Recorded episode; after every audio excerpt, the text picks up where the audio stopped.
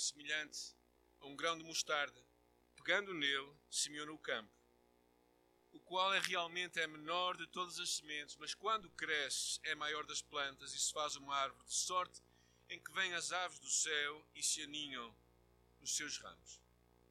Uma possível alusão ao reino que Jesus vinha trazer, que começava pequeno, mas rapidamente se espalharia, que seria humilde, mas que ao mesmo tempo seria grande e abençoaria muita gente.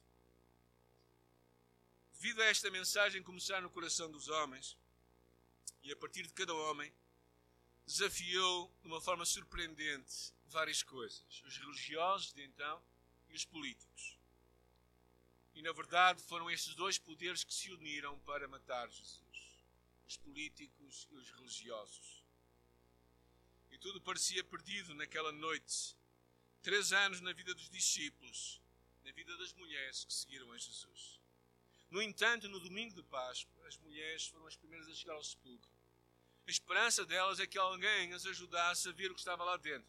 E eles estavam à espera de alguém para ajudá-las. E na verdade, tal não aconteceu. Mas, para surpresa de todos, a pedra havia sido tirada do sepulcro. E lá estava um lençol dobrado em ordem, ao contrário de algo simplesmente deixado por ali. O que significava que não tinha sido um assalto, mas tinha sido algo preparado e religiosamente colocado aquele lençol ali direito. O mundo deles ruiu, caiu por terra. E por isso a história nos conta em João capítulo 20, se quiserem acompanhar. Está lá, é lá que nós vamos ler alguns versículos. No primeiro dia da semana, Maria Madalena foi ao sepulcro. De madrugada, sendo ainda escuro, e viu que a pedra estava revolvida. E correu e foi ter com Simão Pedro e com outro discípulo, a quem Jesus amava, e disse-lhes: Tiraram do sepulcro o Senhor e não sabemos onde o puseram. E saiu, pois, Pedro e o outro discípulo foram ao sepulcro, e ambos comiam juntos. Mas o outro discípulo correu mais depressa do que Pedro e chegou primeiro ao sepulcro, e abaixando-se, viu os lençóis de linho, todavia não entrou. E Pedro, seguindo, chegou e entrou no sepulcro. E ele, e também, e ele, porém, perdão, e ele então entrou também o outro discípulo que chegara primeiro ao sepulcro e viu e creu, pois ainda não tinham compreendido a Escritura que era necessário ressuscitar entre os mortos, e voltaram os discípulos outra vez para casa. O que acontece é, é curioso, é, é uma lição muito simples, que a vida tem altos e baixos. Certeza já tens idade suficiente para perceber isso. Às vezes os baixos parece que não terminam e os altos parecem ser muito rápidos. As, as emoções daquelas mulheres seriam impressionantes naqueles últimos dias: a prisão de Jesus, a morte, a crucificação o sepultamento. Elas estavam a 150 quilómetros da sua terra. Jerusalém não era a terra das mulheres que estavam lá, da maioria delas não era a terra dos seus discípulos. Os discípulos moravam como se fossem Leiria, longe, gente. E não apanhavam o intercidades, nem coisa parecida. Nem tinham autoestrada, obrigado pela ajuda. Uh, verdadeiramente eles estavam longe. Nenhum dos seguidores de Jesus visionava este desfecho na sua vida. Não era esta a definição do ministério bem-sucedido. Que tudo terminasse ali seria tudo menos a morte. A vida de que é, a, a vida é só sucesso, a ideia de que a vida é só sucesso é um grande engano. Temos altos e baixos, sobes e desces. E por vezes precisamos estar atentos a esta crise na vida. Há momentos em que não compreendemos todas as coisas que acontecem connosco. Precisamos estar abertos às crises da vida. Precisamos de aceitar a conviver com as perdas. Precisamos de não ser juízes daqueles que passam por dificuldades. E ao mesmo tempo têm crises de fé na sua vida. Precisamos de compreendê-los. Ouçam o testemunho de Asaf, que é muito interessante. Não sei por que razão desapareceu, perdão. Está no Salmo 73 que diz assim: Quanto a mim, os meus pés quase se desviaram pouco faltou que eu escorregasse. O salmista disse que estava quase a desviar-se. Às vezes nós criticamos rapidamente pessoas que passam por crise na sua vida. E temos aqui o relato de um salmista que nos deixou muitos salmos, dizendo que ele estava a ponto de se desviar.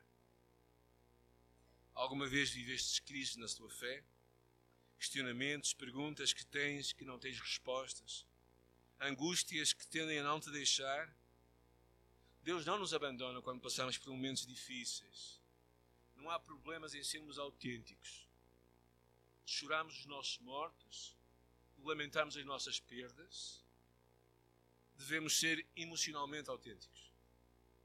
Não negarmos as nossas emoções, os nossos pensamentos desenquadrados, as nossas dúvidas, os nossos desencontros na fé. É interessante este versículo porque diz: E eles chegaram, viram e creram, mas não compreenderam. Vejam bem a ordem que é interessante. E eles viram e creram, mas não compreenderam tudo. Não compreendes tudo? Tens boa companhia, os discípulos de Jesus. Os profetas choraram, os salmistas lamentaram e até questionaram Deus. Jesus chorou.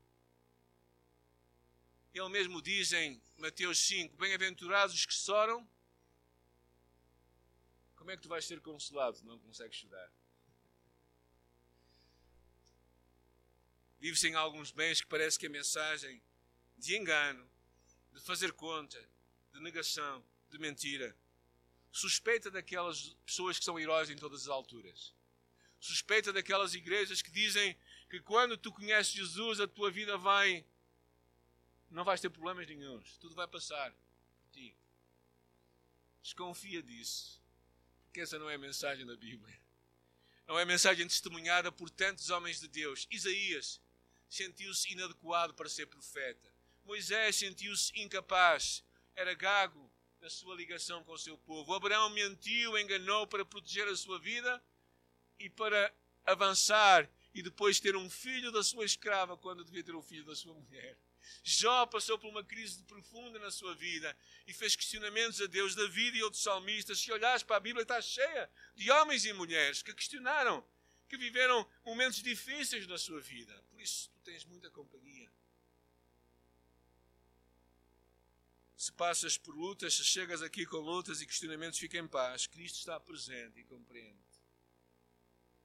Esta é a primeira lição. É interessante, eu queria só passar aqui um bocadinho esta imagem do viu e creu. Para vos dizer uma coisa: a nossa fé em Cristo não é algo irracional, não é algo simplesmente emocional. Nós não acreditamos numa mentira. Esta não é uma história que se conta às crianças. E este é um facto histórico. Foi algo que aconteceu. No curso de Liberdade em Cristo falamos que a fé, e usamos, por exemplo, uma criança que diz assim: fé é nos esforçarmos muito para acreditar numa mentira. Não, fé não é isso. Fé é tu alinhares a tua crença com a verdade histórica e a verdade de Deus. Mas a verdade de Deus não é uma verdade que não é histórica, que deixou de acontecer. A segunda grande lição que vemos aqui nesta passagem é o episódio, porque a história continua. E mais à frente encontramos que, ao cair da tarde daquele dia, o primeiro dia da semana, trancadas as portas da casa, onde estavam os seus discípulos, com medo dos judeus, veio Jesus, pôs-se no meio deles e lhes disse: Paz seja convosco. E dizendo-lhes isto, mostrou as suas mãos e o lado. Alegraram-se, portanto, os discípulos ao verem o Senhor. E disse-lhes, pois, Jesus outra vez: Paz seja convosco. Assim como o Pai me enviou, também vos envio. E havendo dito isto, soprou sobre eles e disse-lhes: Recebei o Espírito Santo. Duas lições que eu queria trazer para nós, para nós guardarmos. A primeira delas é esta a amizade de Jesus, quando ele diz: Paz seja convosco. Esta palavra é repetida três vezes nestes poucos versículos à frente. Havia um medo instalado nos seus corações porque sabiam que não sabiam o que ia acontecer. Mas Jesus dá aqui uma coisa, a certeza de que Ele estava presente. A certeza de que Ele estava presente. Esse é o maior desafio para ti e para mim. Vermos Cristo presente na nossa vida, tal como nós estamos. Consegues ver Cristo na tua vida? consegues parar agora e olhares para a tua volta e dizeres: bem, Cristo tem que estar em algum lado. Ele está. Porque Ele está. Jesus toma a iniciativa de mostrar as suas mãos do seu lado. Porquê? Porque Ele sabe a substância que tu e eu somos feitos. Eu acho muito interessante isto. Às vezes pensamos que tu era o descrente, mas não. Todos eles parece que eram descrentes. Jesus toma a iniciativa, eu acho, de lhes mostrar: vede-me a mesmo, tocai-me, tocai que sou eu. E, e, é muito interessante, e ao falar isto, ele diz: paz seja convosco. Porque a paz é aquela necessidade que todo ser humano tem em todos os momentos da sua vida. E Jesus começa a mostrar isto de uma forma muito real. Jesus disse: Deixo-vos a minha paz, a minha paz vos dou. Não vos dou como o mundo a dá, não se turbe o vosso coração, nem se atemorize. Era a promessa dele, um pouco tempo antes, uns dias antes, aos seus discípulos. No meio das dúvidas, medos, incertezas, Jesus promete a paz que eles tanto precisavam. E mesmo ele diz: Já não vos chamarei servos, porque o servo não sabe o que faz o seu senhor, mas tenho-vos chamado amigos. Amigos conheceis. Muito interessante isto. Em Provérbios nos diz que em todo o tempo ama um amigo e na hora da angústia nasce o irmão. Conta-se a história de um soldado que, que foi separado do seu pelotão no meio de uma guerra. Ficou para trás. E um dos seus amigos lhe tinha prometido que se ele ficasse para trás, ele iria à procura dele. E por isso ele decidiu ir atrás do seu amigo que tinha ficado para trás no meio da guerra, da, das balas e das munições, e falou isto ao seu capitão, e o seu capitão disse: Não, tu não vais para trás. Mas eu prometi que eu iria para trás. E mesmo desobedecendo ao seu comandante, ele vai e procura o seu amigo, e lá o encontrou, ferido, agarra-se a ele, trá-lo nas suas costas, e quando chega à beira do seu comandante, o seu comandante olha para ele e diz assim: Perdi dois homens, um que está morto e o outro que me desobedeceu. E aí este homem olha para o seu comandante e diz assim: Senhor, valeu a pena, porque quando eu o encontrei, ele ainda estava vivo. E ele me disse: Eu sabia que tu me virias buscar. Por isso é que esta passagem tem muito significado. Cristo é nosso amigo, porque nos momentos mais dificuldades Ele está presente conosco. Ele não nos abandona, Ele não nos deixa. Por isso é que ele esteve presente com os seus discípulos de uma forma real.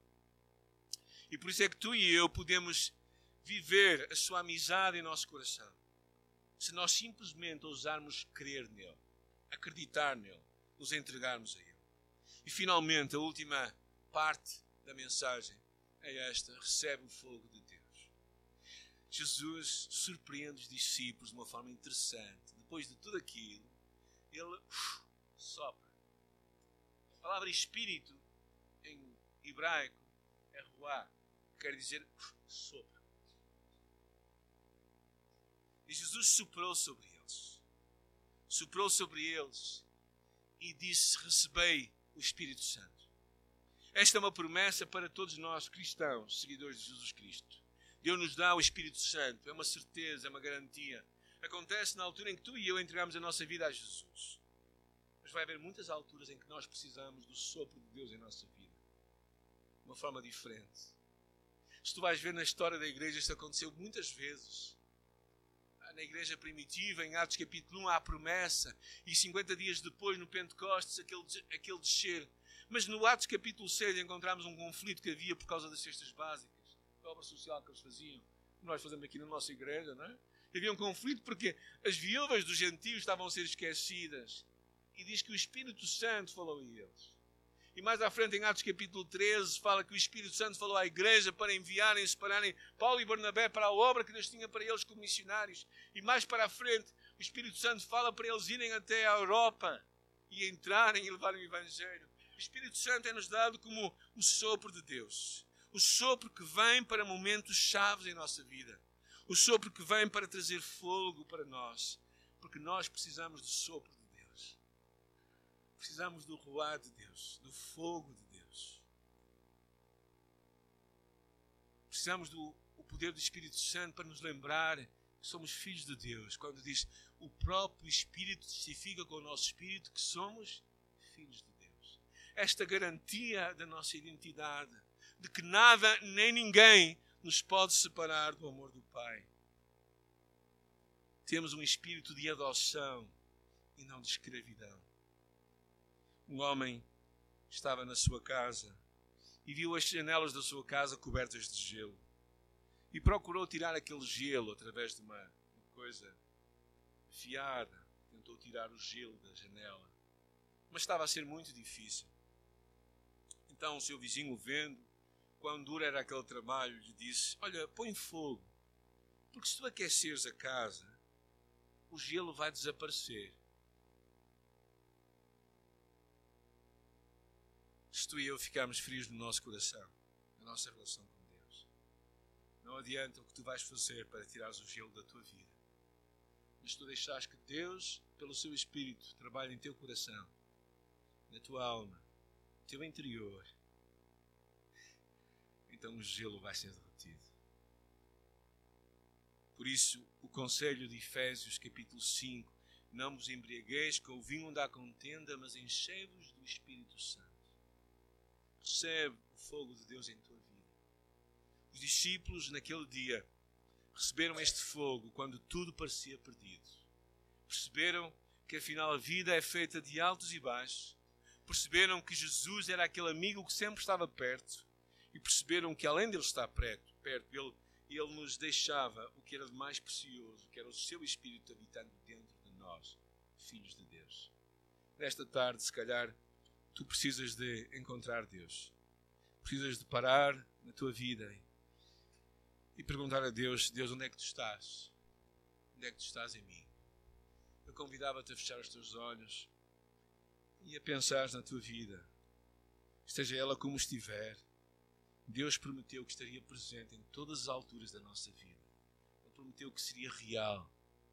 E se estás a passar por um momento alto na tua vida, graças a Deus. Estás a passar um momento baixo na tua vida, Deus te vai acompanhar nesse momento.